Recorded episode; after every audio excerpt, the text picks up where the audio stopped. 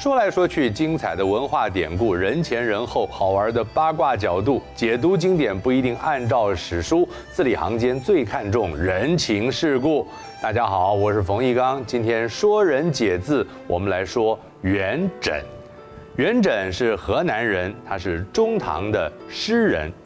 元稹八岁丧父，由于母亲是续弦，与元稹同父异母的哥哥拒绝养活元稹母子。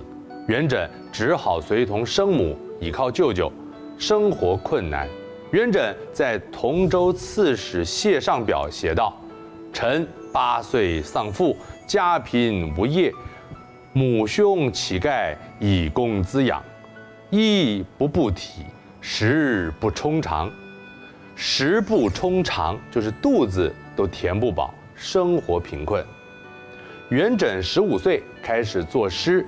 年少时就因为才华而扬名，二十四岁的时候参加科举考试，与白居易同科及第，两个人因此结交为诗友，共同提倡新乐府运动，并称元白。白居易跟他交情甚笃，是元稹诗作最优先的读者，也是最有影响力的启发者。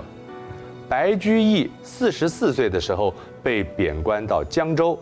元稹得知之后，写下了诗作《闻乐天授江州司马》：“残灯无焰影幢幢，此夕闻君折九江。垂死病中惊坐起，暗风吹雨入寒窗。”元稹进入秘书省担任校书郎，娶了高门韦夏卿的女儿韦丛。然而婚后六年，妻子就过世了，元稹非常的感伤，写诗悼念。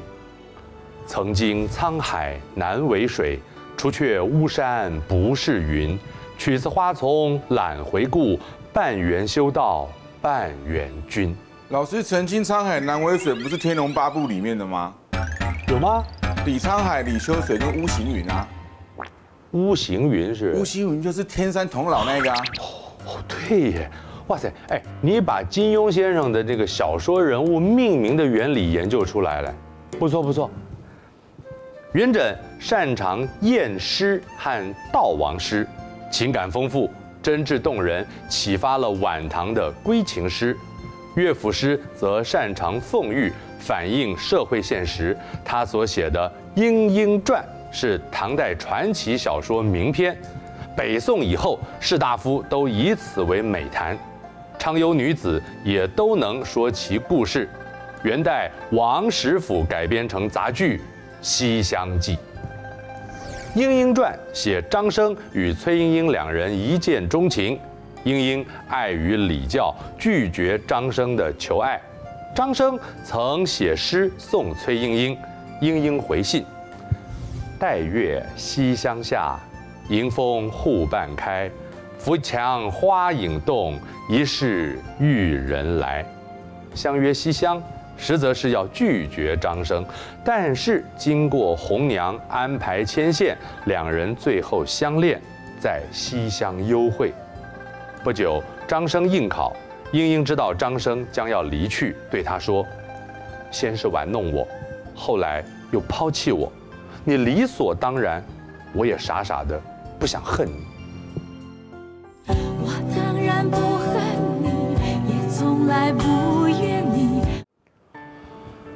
哎，始乱之，终弃之，故其已矣，余不敢恨。张生负心遗弃莺莺，莺莺只能自怨自艾，最后两人都另外嫁娶，再也没有碰面了。待月西厢。是说青年男女相通私情，秘密幽会，始乱终弃是玩弄女性的恶劣行径。元稹才华洋溢，却因为牵连牛李党争，在政治上并不顺遂。元稹为官时锋芒太露，弹劾许多不法官吏，平反冤案，得到人民赞誉。白居易说他元稹为御史。以直立其身，其心如沸石，动必达穷民。东川八十家，冤愤亦延伸。但是这样的处事却触犯了权贵。他弹劾开国重臣的后代，被罚俸禄，接续又被贬官。他被贬到通州时，和被贬到江州的白居易来往赠答诗作。